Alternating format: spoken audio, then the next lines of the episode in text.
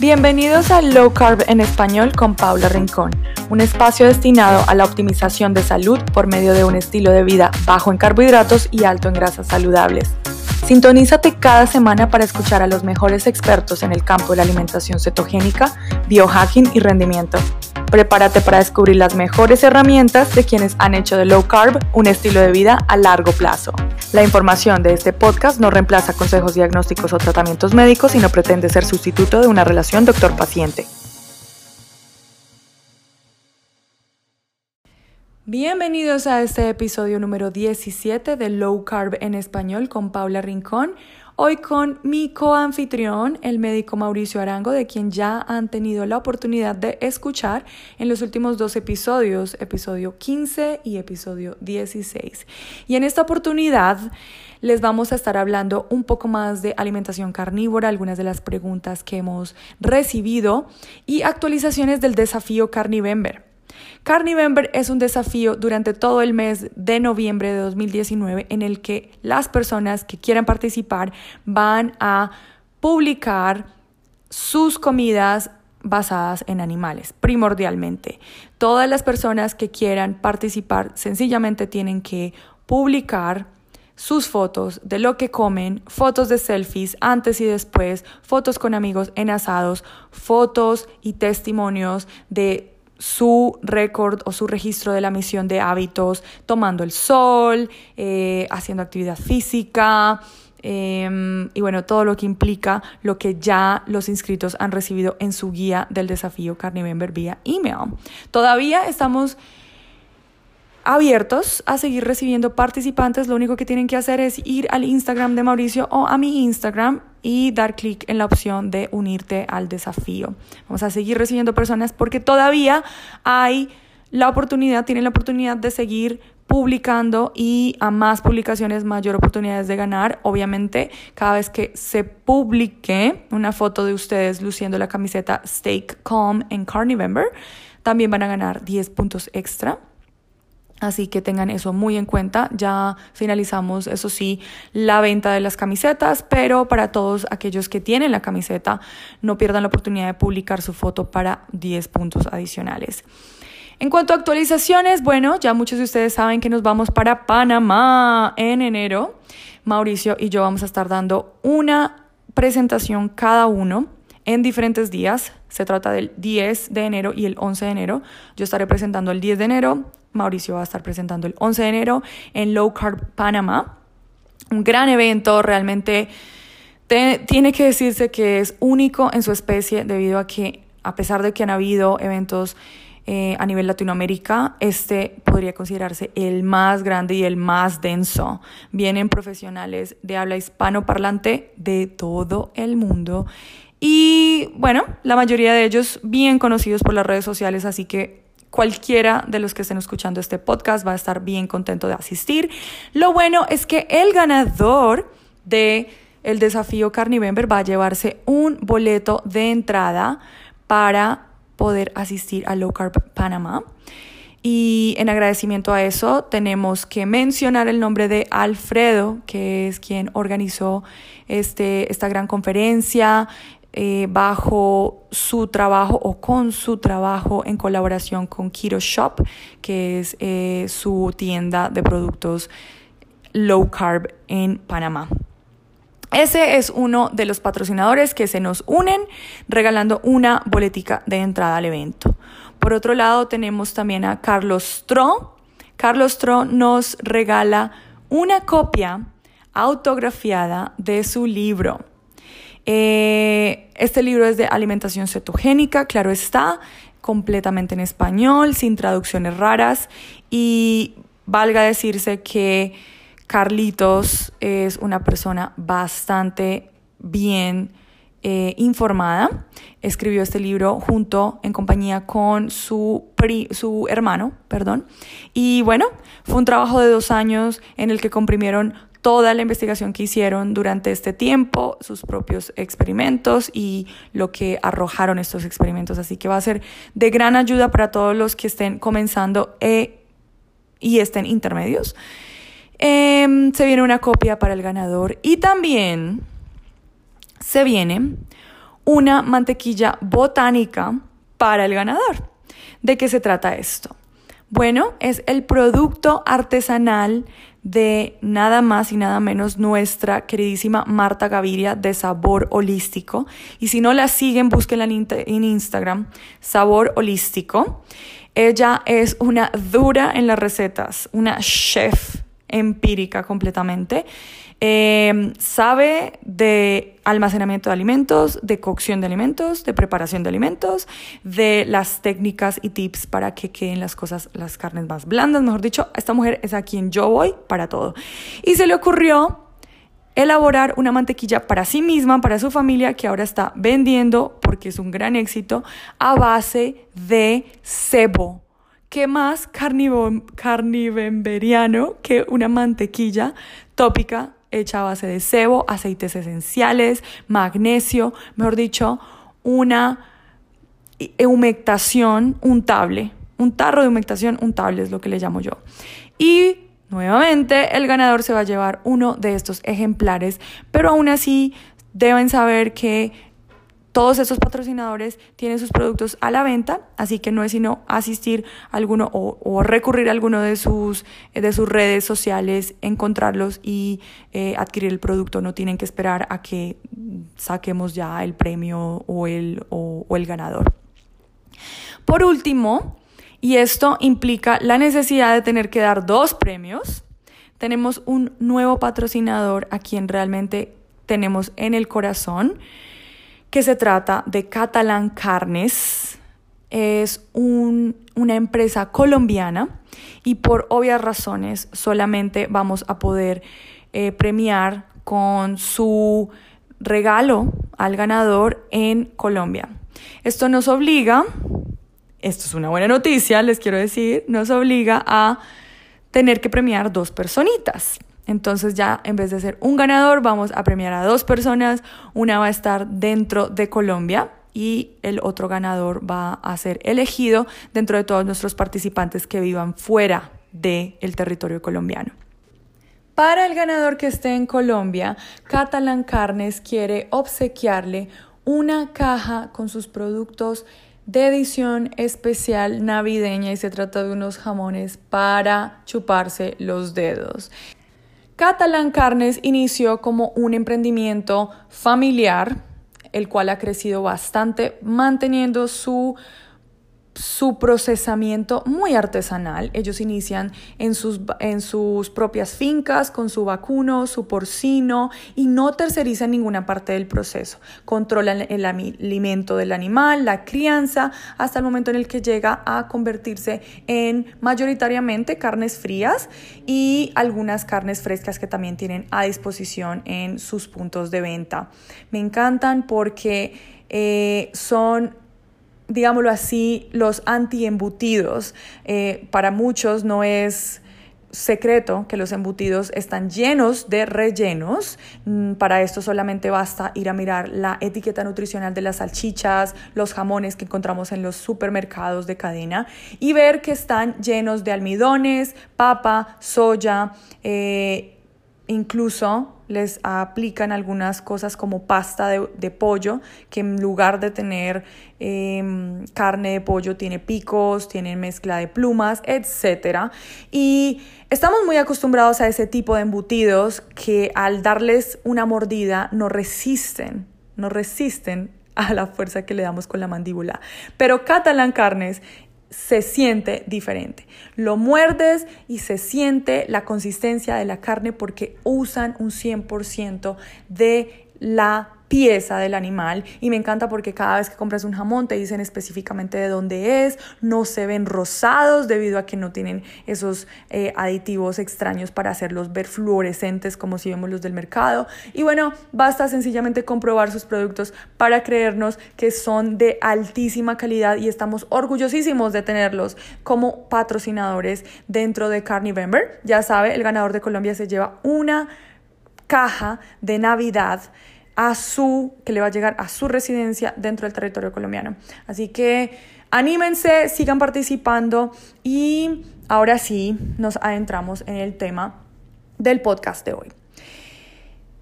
Si pudiéramos a conglomerar las preguntas que hemos recibido durante todo el desafío de Carnivember, podríamos llegar a dos principales que quisiéramos cubrir en lo que queda de este episodio. En primera instancia se trata del hábito intestinal, de la frecuencia con la que vamos y de la necesidad de la fibra en la dieta.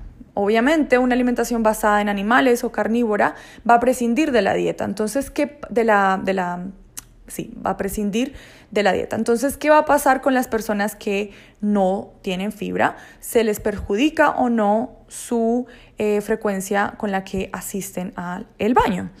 Y por segunda, en, en segunda instancia, podríamos manejar la parte de los requerimientos nutricionales. Vamos a estar en desventaja cuando estamos alimentándonos basados en animales si tenemos en cuenta los requerimientos nutricionales a los que estamos acostumbrados a acudir en Internet, en las tablas y por las entidades gubernamentales de Estados Unidos, que han sido prácticamente aquellos lineamientos que han derivado todo el resto de nuestros países latinoamericanos. ¿Tiene algún sentido que nos preocupemos o no? Mauri, ¿te parece que empecemos por el lado de la fibra? Sí, claro. Claro, incluso la vez pasada hablamos un poco acerca de la calidad de los órganos y también de la frecuencia intestinal, donde hubo, eh, donde hay algunos estudios, especialmente en el 2012, donde mostraron una, tres tipos de población, una población en donde no consumió absolutamente nada de fibra, la segunda población consumió más o menos el 50% y la tercera población no redujo el consumo de fibra, sino que lo mantuvo. Y lo interesante fue que pues, la mayoría incluso eran mujeres, que recordemos que las mujeres eh, tienen más frecuencia de problemas intestinales que los hombres. Y eh, para gran sorpresa, al final del estudio, que duró más de seis meses, interesante que fue, fue más o menos seis meses, eh, los que no habían consumido nada de fibra mejoraron el 100% de la sintomatología intestinal. ¿Ese es el estudio, ese es el estudio de, de, la colitis o no? No, ese fue el estudio donde las personas tenían eh, bastante sintomatología intestinal, por ejemplo, em, síndrome intestinal irritable, sobrecrecimiento bacteriano, reflujo gastroesofágico, eh, obviamente problemas para eh, uno de los síntomas de, de, esto, de estas tres patologías es dificultad para dar del cuerpo, distensión abdominal, diarrea, que lo intercalan diarrea con constipación, etcétera, etcétera. Entonces, en este estudio fue muy interesante porque aquellas personas que eliminaron completamente el consumo de fibra, aproximadamente unos seis meses, eh, mejoraron el 100% de la sintomatología, que es todo lo contrario de lo que nos han dicho a nosotros que las personas o nosotros necesitamos fibra para mejorar el tránsito intestinal, que necesitamos fibra para poder evacuar, que supuestamente tenemos que eh, dar del cuerpo dos a tres veces al día, que si no damos del cuerpo eso se concentra, que empieza a hacer una endotoxemia, eh, empieza a alterar la, eh, la piel, migraña.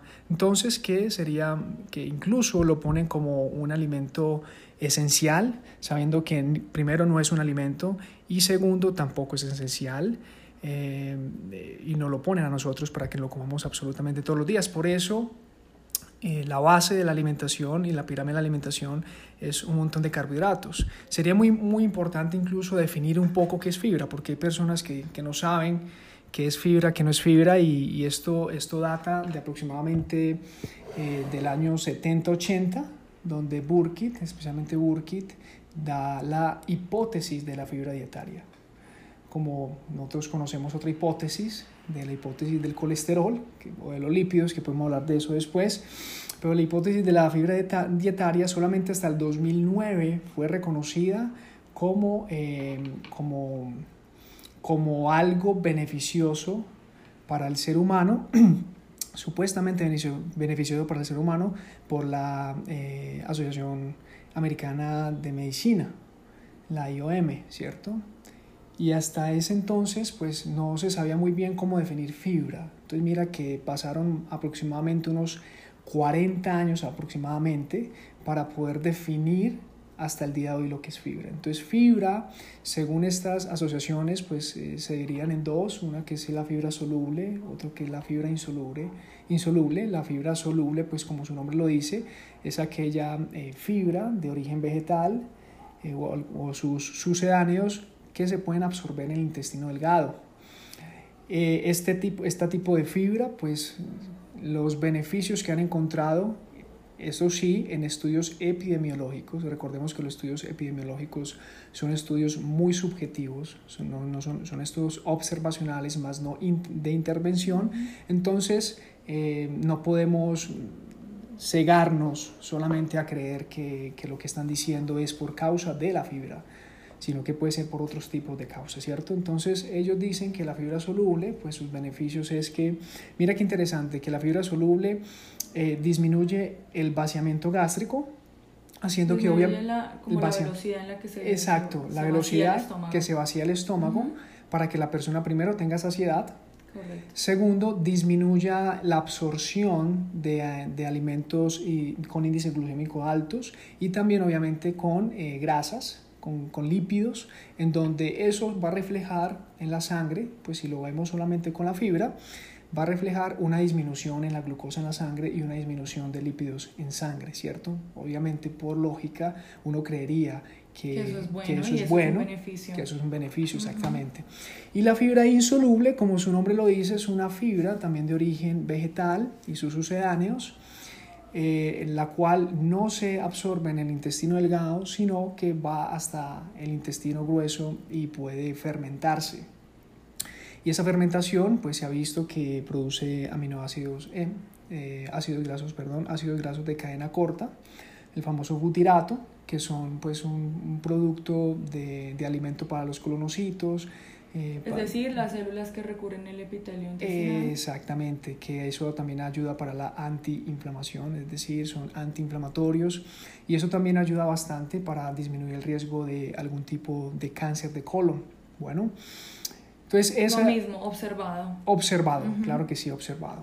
Y sin hablar, pues si hablamos un poco, a veces las personas dicen, bueno, entonces estos beneficios de la fibra, eh, no consumo fibra, entonces ¿quién me va a generar esos tipos de beneficios? Pues recordemos que se han hecho estudios donde eh, la, los mismos cuerpos cetónicos sanguíneos, estamos hablando de cuerpos cetónicos sanguíneos, producto por una alimentación muy baja en carbohidratos o incluso sin carbohidratos, en donde esos mismos cuerpos cetónicos, recordemos que no, no solamente tenemos un solo cuerpo cetónico, tenemos varios cuerpos cetónicos, eh, también pueden alimentar los colonocitos, uh -huh. simplemente porque también tienen vasculatura. Entonces, como los cuerpos cetónicos están siendo eh, liberados en el torrente sanguíneo, pues obviamente van a eh, vascularizar los colonocitos y también pueden ejercer ese efecto que eh, ejercía o que ejerce la, la fibra insoluble eh, produciendo fermentación y, y, ácidos grasos de cadena corta. Entonces, con todo eso es importante que las personas sepan qué significa fibra, qué es fibra, eh, qué tipos de fibras hay, aunque hay otros obviamente sucedáneos porque la industria de la alimentación y la industria química de los cereales han producido también sus fibras artificiales llamadas fibras funcionales, en donde ya la fibra total son la, la fibra natural de los mismos alimentos más la fibra artificial o funcional, eso sería la fibra, fibra total de lo que ya incluso aparecen en algunos, eh, en algunos productos, productos sí, procesados. productos eh, fortificados. Eh, exacto, fibras. Exactamente. Bueno, todos nacimos con o, o, crecimos con esa idea de que hay que consumir esos productos eh, que terminan en brand. Entonces, All brand.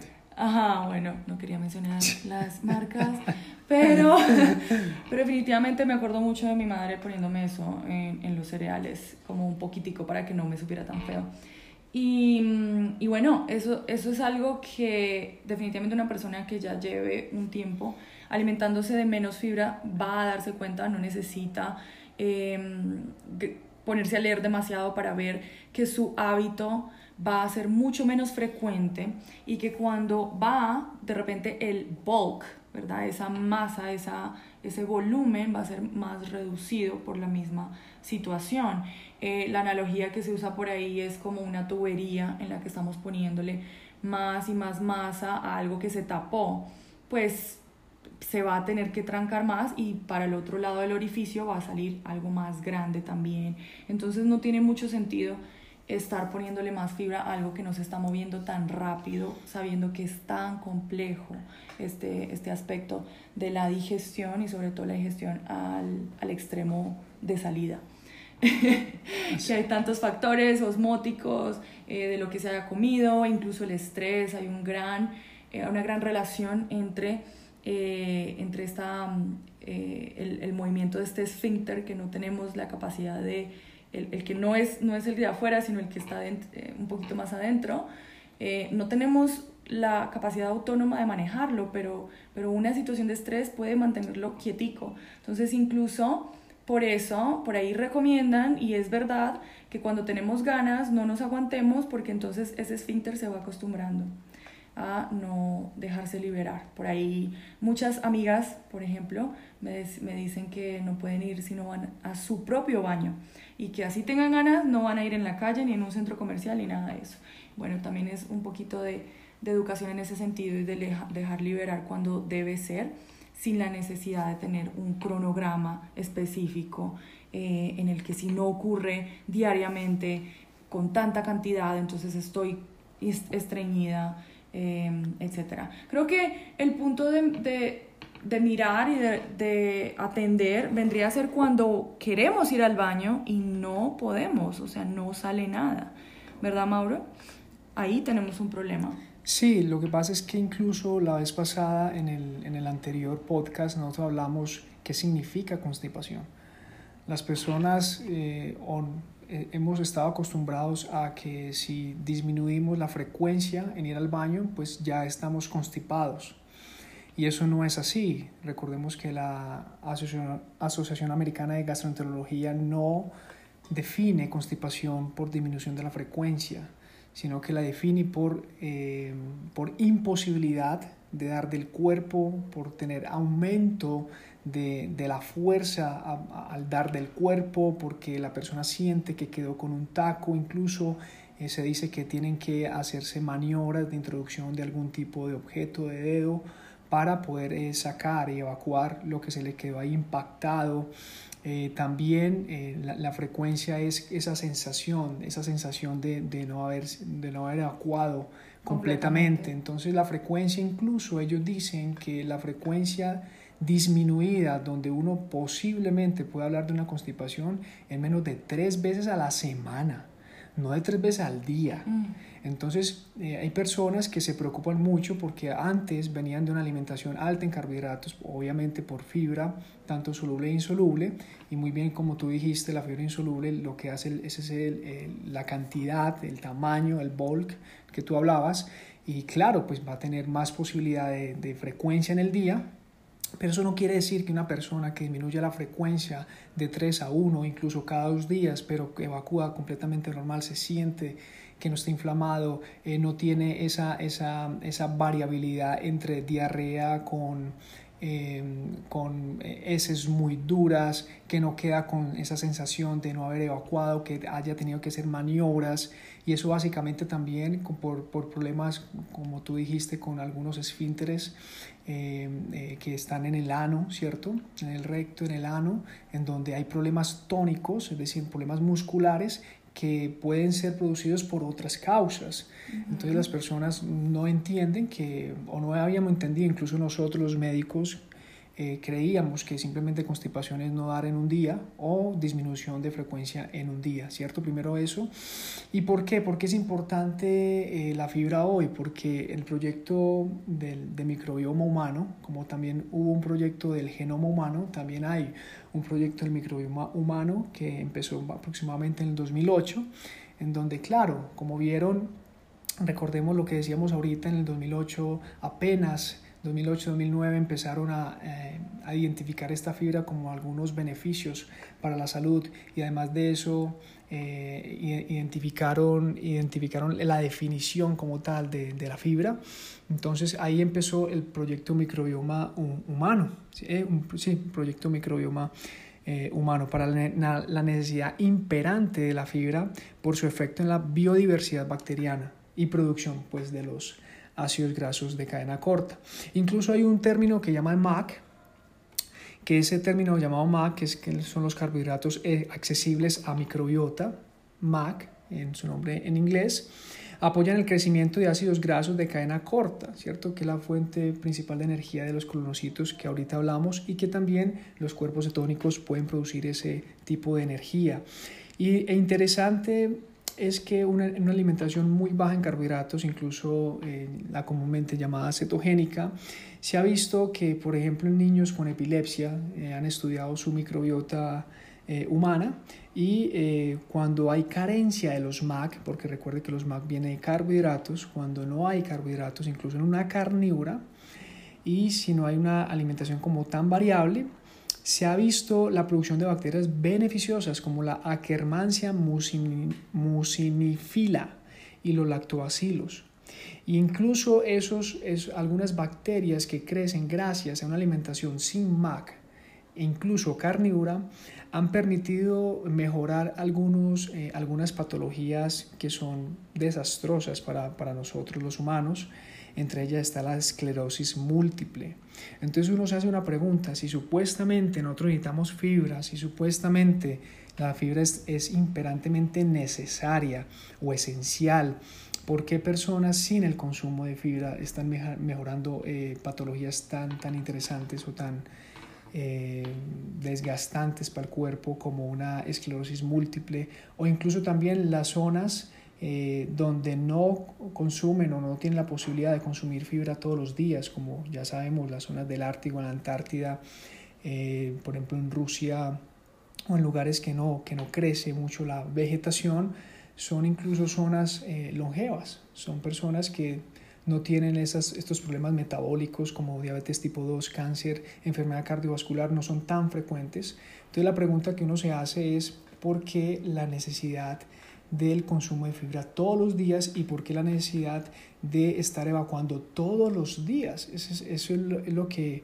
llama muchísimo la atención y ya hemos visto que esos beneficios que da la fibra son en estudios epidemiológicos y recordemos que los estudios epidemiológicos pueden ser muy bonitos pero también nos pueden eh, engañar, por decirlo de alguna manera, porque son muchas variables las que pueden jugar a favor o en contra de los resultados de esos estudios. Mira, yo, yo lo resumo en algo que, que nos pasa a todos siempre que queremos encontrar eh, una, digamos, una relación de una variable, un factor con el resultado, vamos a partir de esa variable. Y esto es algo que estamos aprendiendo prácticamente recientemente. Por ejemplo, eh, mencionabas los estudios de la microbiota y como hemos partido de un concepto, la mayoría de, de, laboratorios, por ejemplo, uno muy importante en Stanford, que es el de los eh, Sonnenberg, ellos tienen un libro y todo para quienes quieran tener esa referencia. Em,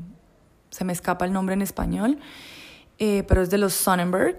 Y prácticamente ellos parten no de mirar cuál es el efecto de muchos factores a la deriva en esta en, esta, en la microbiota, sino más bien cogen estos factores que ya ellos sospechan van a tener cierto beneficio y parten de factores que son carbohidratos, son los famosos prebióticos que conocemos, que estamos ya a la expectativa que tengan una, una, un efecto beneficioso eh, digámoslo así, alimentando ciertas colonias de microorganismos que se conoce que tienen un beneficio en la microbiota intestinal.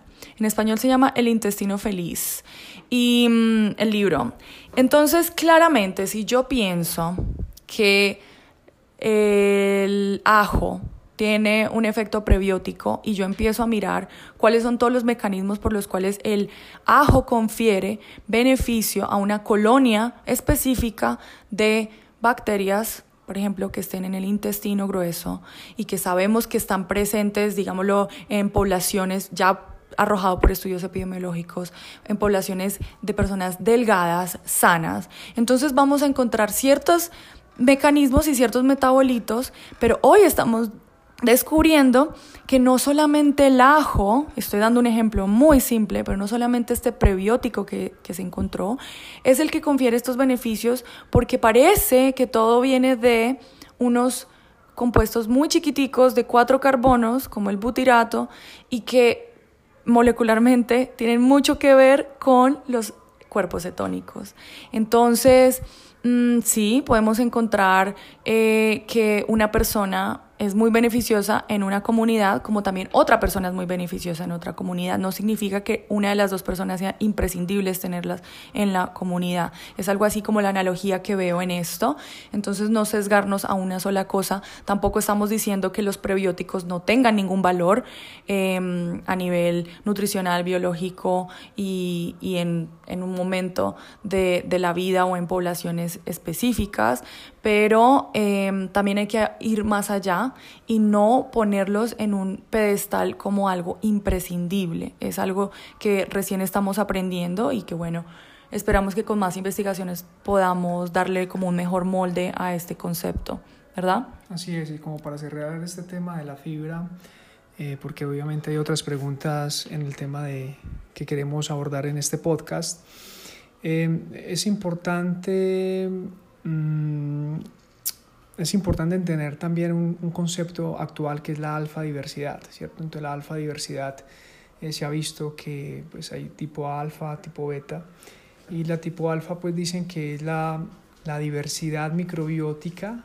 por decirlo de alguna manera, que es la más beneficiosa o que han encontrado en, en personas o sujetos sanos, en donde, bueno, dicen, bueno, este, esta alfa diversidad, este tipo de diversidad de la microbiota, deberíamos de mantenerla para evitar enfermedades crónico transmisibles, eh, crónico no transmisibles, perdón, enfermedades metabólicas y demás. Sin embargo, hay dos cosas. Primero, eh, ya, no se ya no se está hablando solamente de alfa diversidad, sino núcleo metabólico el núcleo metabólico, como tú decías ahorita, eh, que se cambien un poco eh, algunas, algunos genes, algunas familias, algunas especies de la microbiota intestinal, no quiere decir que por haber alterado un poco la alfa diversidad no sean sanos, sino que es el núcleo metabólico en ese preciso momento, en ese incluso estado metabólico de la persona, eh, que puede beneficiar o puede perjudicar eh, a, ese, a, ese, sujeto. Entonces ya se está hablando del núcleo metabólico, cuáles son los metabolitos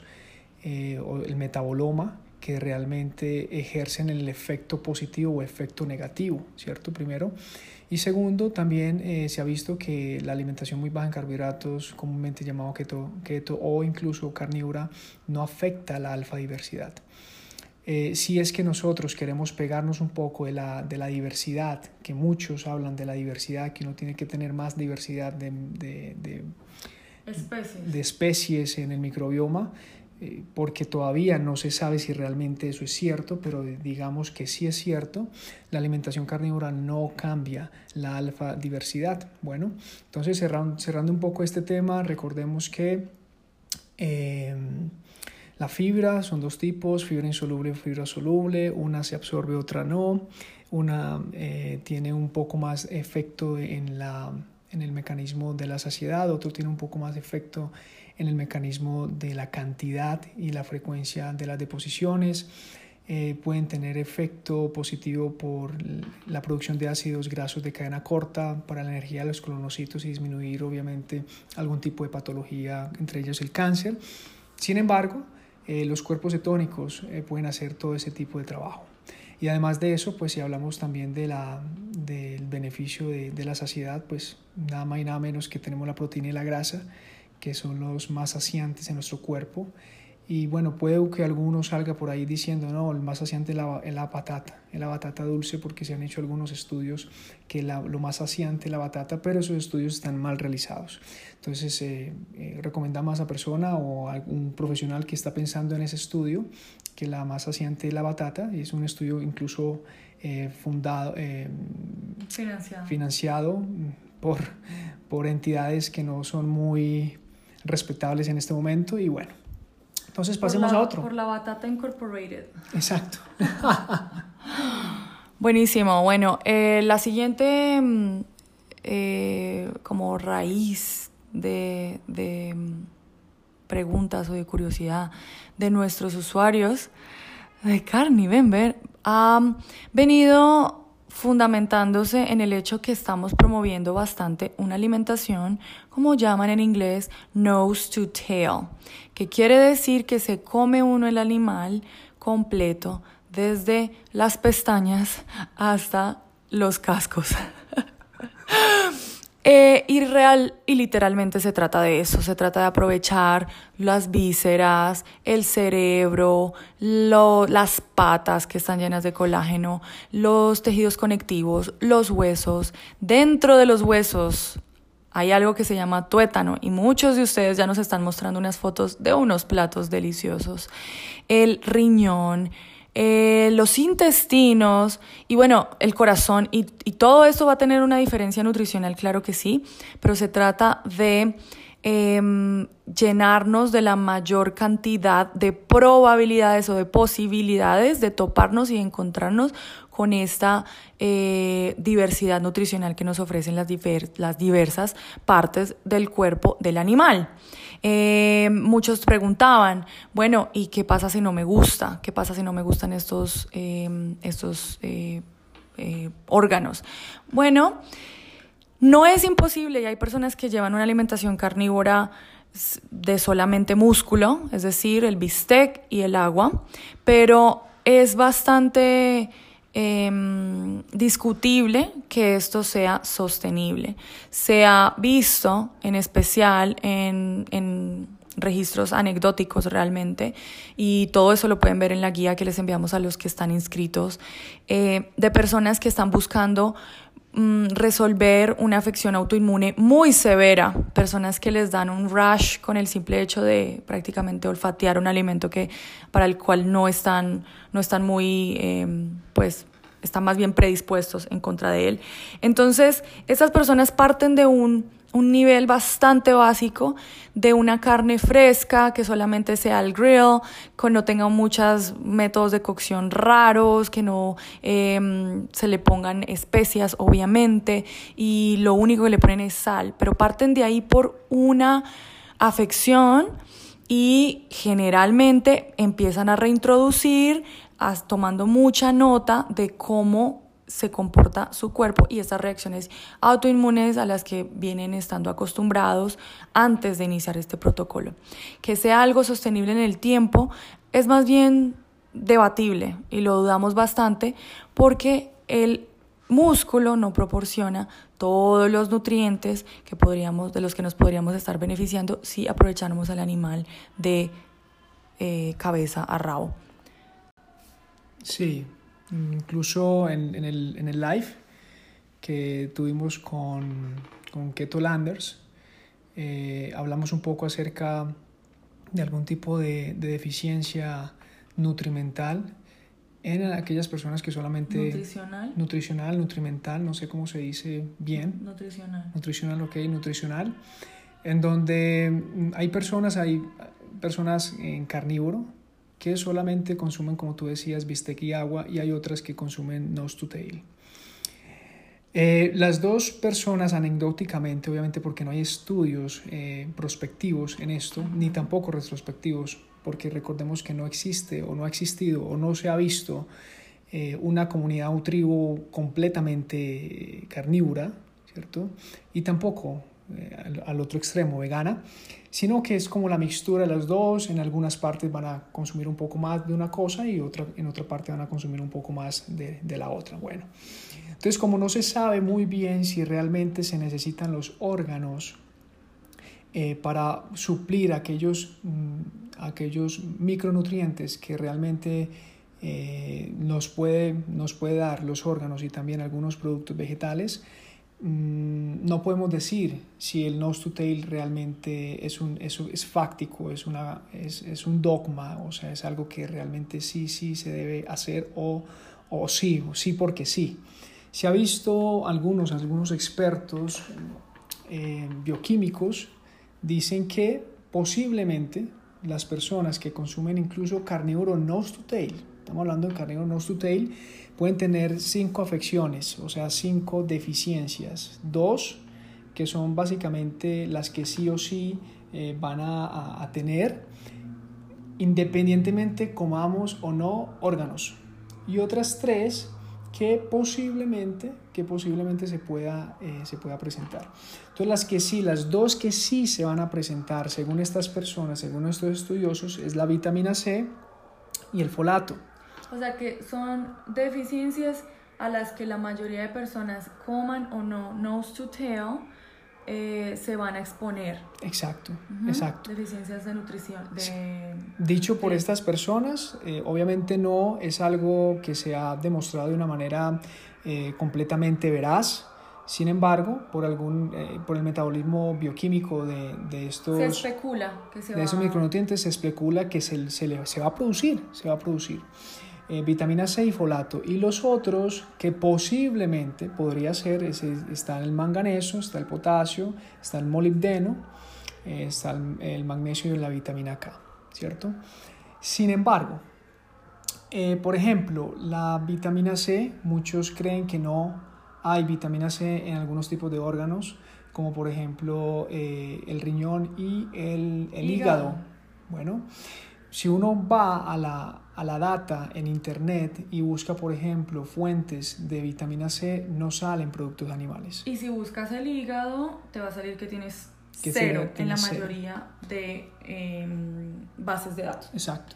Pero normalmente eh, cuando uno estudia realmente algunas tablas antiguas, se da cuenta que sí, que el, que el, hígado sí tiene vitamina C y tiene otros micronutrientes poderosos, como el folato también, en donde, por ejemplo, más o menos eh, tiene 10 gramos, 10 eh, gramos aproximadamente de vitamina C.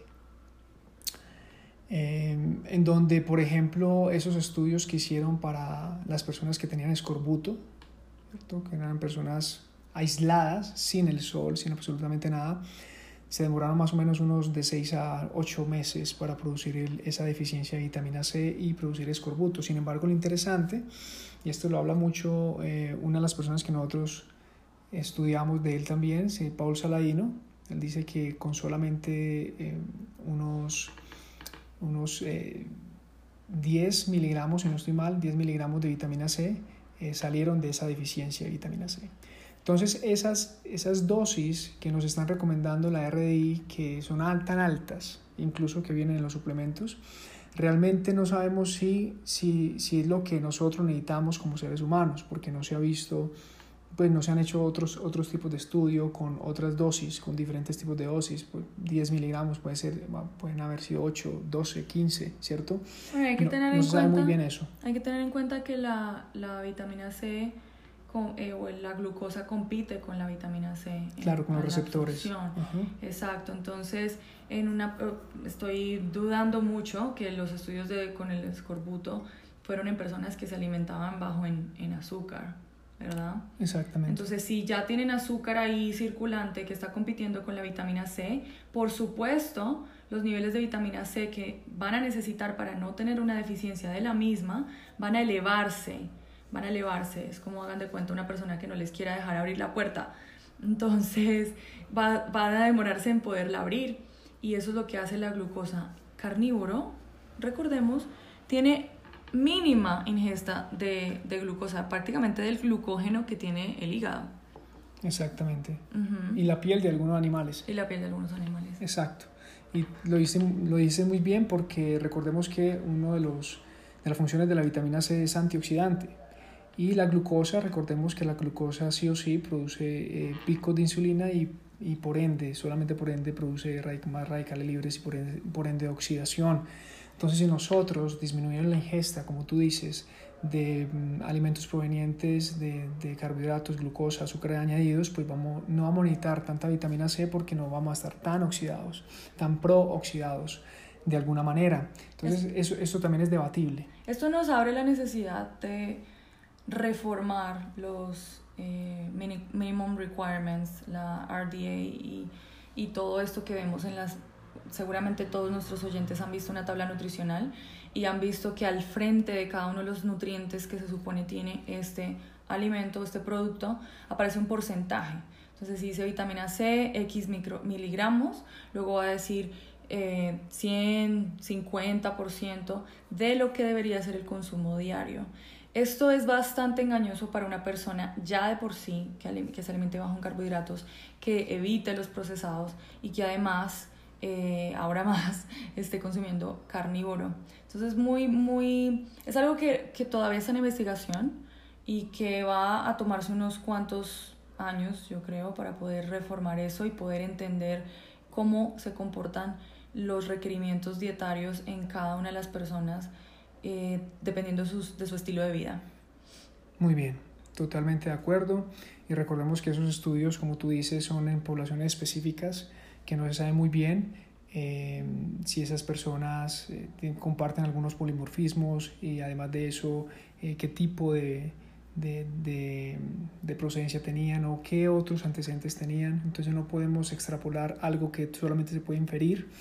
Y eh, entonces en este momento podemos, no podemos estar muy claros si realmente una persona en carnívoro eh, va a tener más oxidación que una persona que no está en carnívoro consumiendo vegetales proveniente de la vitamina C, pues que tengan eh, vitamina C ¿Por qué? Porque primero no se han hecho estudios y segundo, pues simplemente yendo a la bioquímica, los que estamos en carnívoro eh, somos personas menos oxidantes, menos oxidativas, perdón, menos oxidativas, porque no estamos eh, aportándole al cuerpo mayor estrés a, a, partir de los, de los azúcares y los carbohidratos que generan eso en la mitocondria. Muy bien.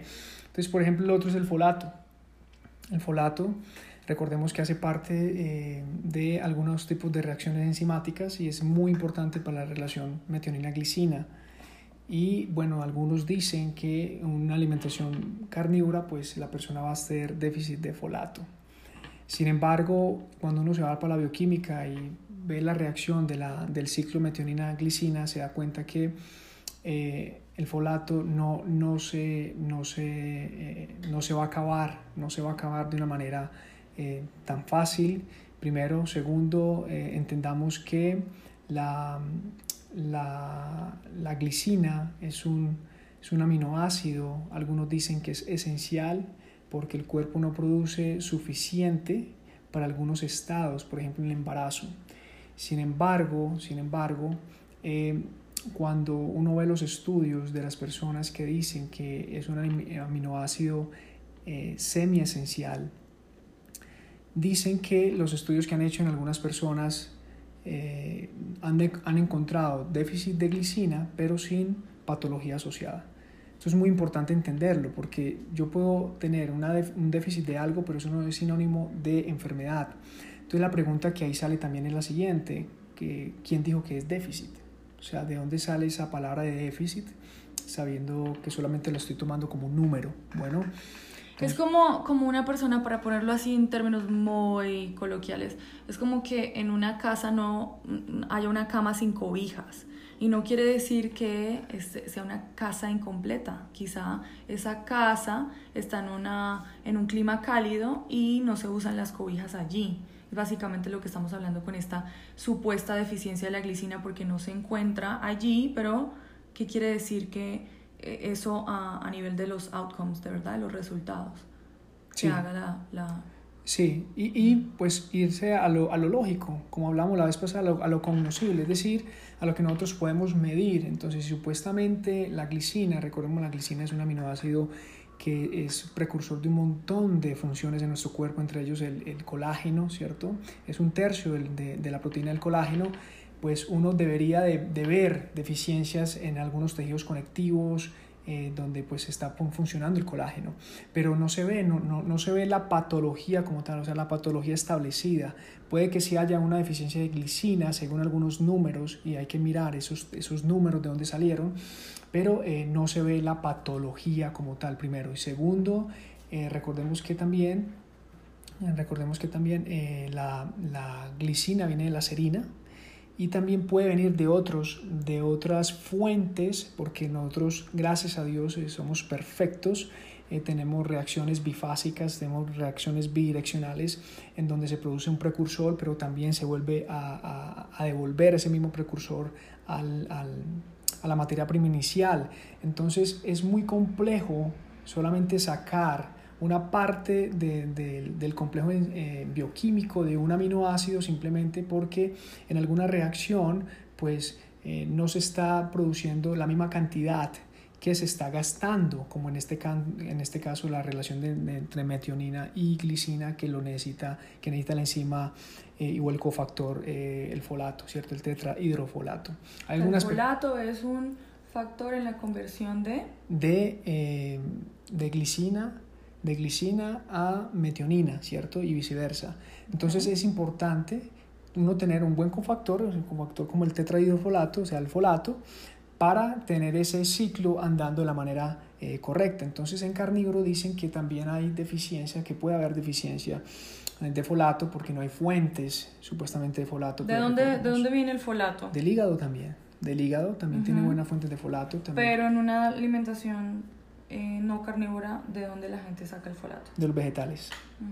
Entonces, eh, claro, entonces como las personas creen que no hay folato en la alimentación carnívora, entonces podría haber una deficiencia que se compromete, que ese, se compromete ese ciclo de metionina glicina y no hay una recaptación y no hay una reconversión nuevamente de, de ese aminoácido supuestamente esencial que eso ya llevaría problemas de estructura supongo de y no solamente estructura eh, incluso cuando uno ve la, la bioquímica de la glicina también tiene compromiso eh, también tiene su papel en la formación de colina, también tiene la formación, eh, papel en la formación de pentosas, también tiene el papel en la formación de NAPH, o sea, tiene la, el papel en la formación de un montón de cosas en el cuerpo que si hubiese un deterioro eh, real, tangible, o, u objetivo de glicina en el cuerpo, pues eso se debería traducir en una deficiencia patológica, ¿cierto? Pero no se ve, no se ve en, en, las comunidades que no consumen tanto carbohidrato, como por ejemplo esquimales, no se ve,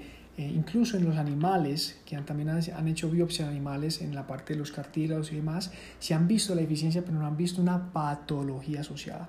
Claro, entonces esto con algunos otros estudios que dicen, no, un estudio que llaman el estudio francés, que dice, no, usted necesita o necesitamos 10 gramos no recuerdo si son 10 gramos, yo creo que son 10 miligramos de, de, de colágeno en el día porque mm, lo que normalmente uno consume en la dieta, y si vamos a hablar de carnívoro, es de 1.5 a 3 eh, miligramos de, de colágeno, ¿cierto? Entonces, eso está en debate, no puedo, no podemos simplemente decir sí o no, pues hay que esperar estudios un poco más prospectivos. Entonces, Pero en la práctica lo que vendría a, esto vendría a darle un poco más de fortaleza a la idea de pues prevenir si es que esto fuese un potencial problema eh, con el uso del animal de la cabeza a la cola. Sí, si nosotros queremos ser un poco más reservados, claro. Más conservadores. Eso, reservados y conservadores. Claro, consumir el nose to tail, especialmente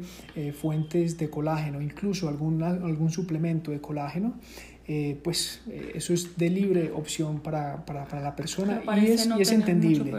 Exacto, y, y, es entendible que lo hagan y es entendible que se haga, pero mm, qué bueno en un futuro cercano pues poder tener una, una claridad de, esa, de, ese posible ciclo de eficiencia de, de metionina glicina con el tetrahidrofolato.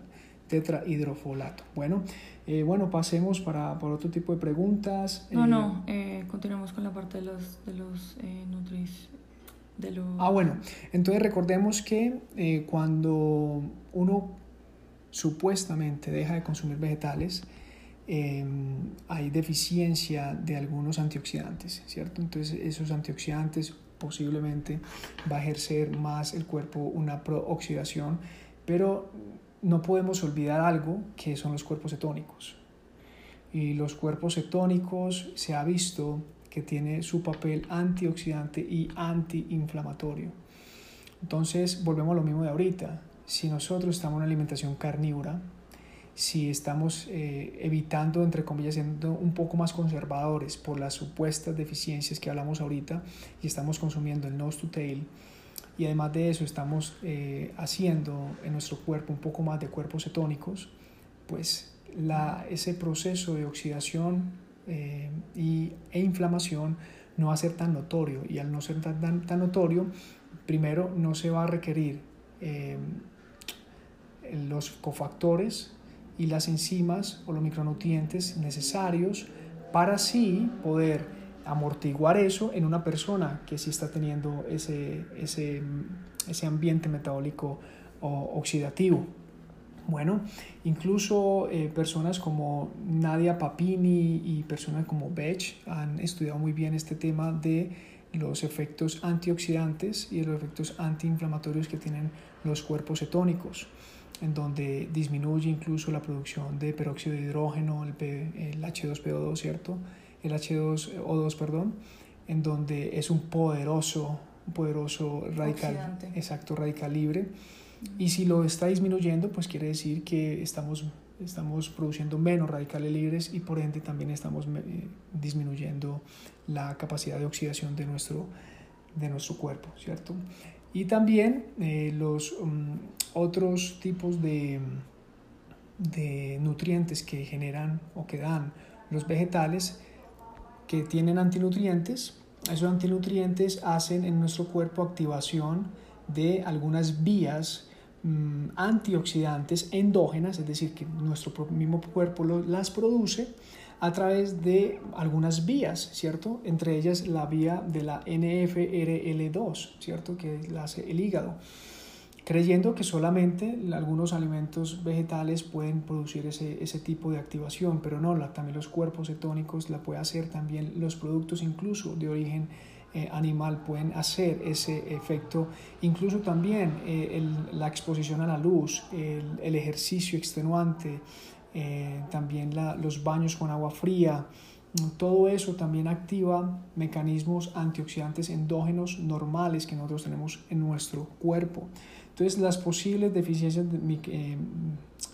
nutricionales. de los micronutrientes vitamina C, folato, manganeso, potasio, molibdeno, magnesio, vitamina K, etcétera, etcétera, eh, está muy debatible, es muy debatible en este momento. Hay que mirarlo con pinzas y recordemos que los productos Nose to Tail tienen, tienen esos, algún, algún grado de esos micronutrientes. El potasio no, no es que se necesite en gran cantidad porque hay otras personas que están metiendo un montón de potasio, pero no se necesitan en gran cantidad. Recordemos que si tenemos buena sensibilidad a la insulina, no, hay, no se necesita tanto potasio. Si hay una resistencia a la insulina, sí se necesita más, incluso eh, potasio y sodio.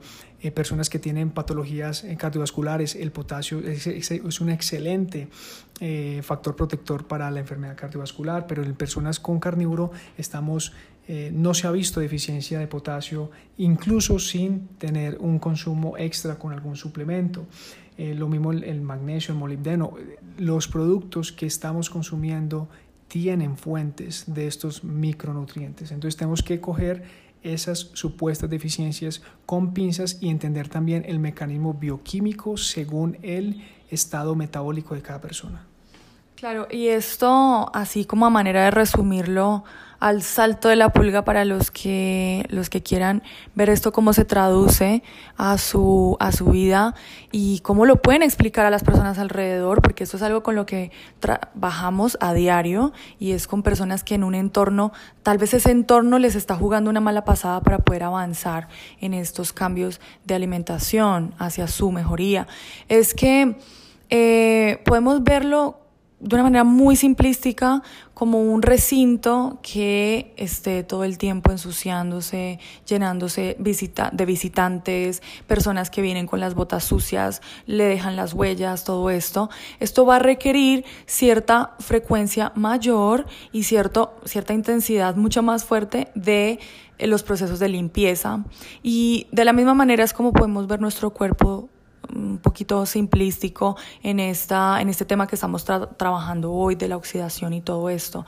Claro que si estamos expuestos a un trabajo, de repente 12, 15 horas de trabajo, hay personas que tienen este tipo de jornadas, que se acuestan a dormir en la mañana pero que duermen en la noche, manejan niveles de estrés impresionantes, están expuestos a carcinógenos en la calle, em, trabajan en construcción, además se alimentan de productos ultraprocesados, empacados, o personas que no se alimentan de todo eso, pero manejan una carga de estrés impresionante, pero se alimentan de productos altos en carbohidratos, FODMAPs, que también tienen una, una gran relación con... Em, alteraciones intestinales, eh, a pesar de que la alimentación sea muy natural, la carga de carbohidratos, de azúcares, así sea de las frutas, ha generado que tenga una resistencia a la insulina y que sean personas que en general están em, más oxidadas, más sucias. Este recinto del que les hablaba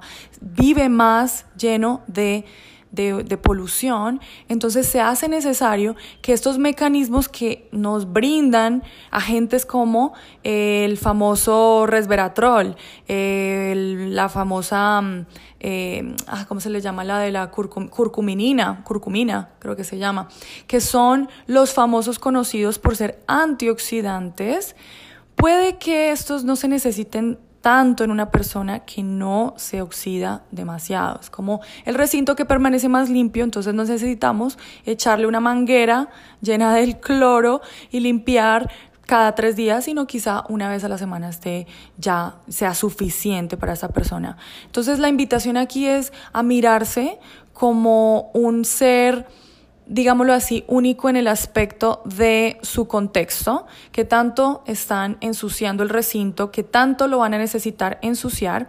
Y un concepto muy, muy importante que nos deja Mauro también aquí, es que no solamente no estamos quizá ensuciándolo tanto al permanecernos en un estado un mm, poco más profundo de cetosis y eliminando los agentes o prooxidantes dentro de una, manteniéndose en una, una, alimentación basada en animales, sino que también puede, se ha visto en algunos estudios, que incluso la alimentación cetogénica sí confiere algunos eh, pulsos o elementos antioxidantes en sí misma. Esto habrá algo, habrá que definitivamente eh, investigarlo mucho más. Eh, tiene que haber eh, un follow-up de, de muchos estudios al respecto porque parece contra, contraintuitivo con, el, con, el, con la idea que acabamos de decir. Bien, la alimentación cetogénica no brinda mucha oxidación, pero a su vez parece que ciertos aspectos de la misma dan los pulsos horméticos necesarios para que también se activen mecanismos de limpieza, de antioxidación dentro de nosotros mismos. Para todos aquellos que toman glutatión y para todos aquellos que toman muchos antioxidantes, el glutatión es algo que podemos producir endógenamente y muchos de esos compuestos de las plantas, eso es lo que hacen. No tienen un efecto en sí mismos, sino que activan las rutas bioquímicas por las cuales nuestro cuerpo produce el glutatión y produce NOS y, millón de otras cosas que son antiinflamatorias y antioxidantes.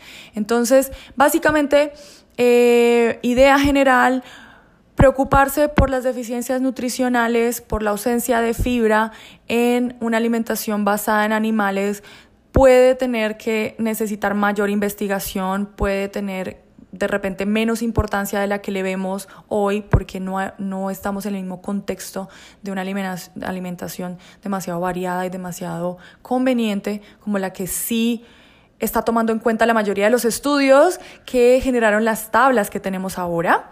Y em, no preocuparnos mucho por la frecuencia del baño siempre y cuando ésta sea smooth, fácil, normal, natural. Y sin olor. Sin olor. Oh, wow. Eso, eso da para otro podcast. Porque, ojo. increíble. Eh, no hay fermentación. La fibra, la fibra se aprovecha por nuestras, nuestra microbiota en un área mucho más, digamos así, más arriba, más anticipada del ano y es por eso que se permite con la fibra que hayan tantos gases y que estos gases empiecen a generar esos olores. Eso, eso puede ser una de las razones por las cuales la gente que consume alto, alto en carbos tiene olores, vientos con mayores olores. Un problema con, la, con, el esposo o la esposa. También. En cambio, la, la proteína, ¿sabías que se, se aprovecha en una parte de más abajito y por eso no se, o sea, sí, se generan vientos, porque también hay bacterias que van a estar ahí metabolizando y van a estar produciendo gases, pero estos no huelen, no huelen de la misma manera. Bueno, eso lo podemos tocar en otra ocasión, pero básicamente, conclusión,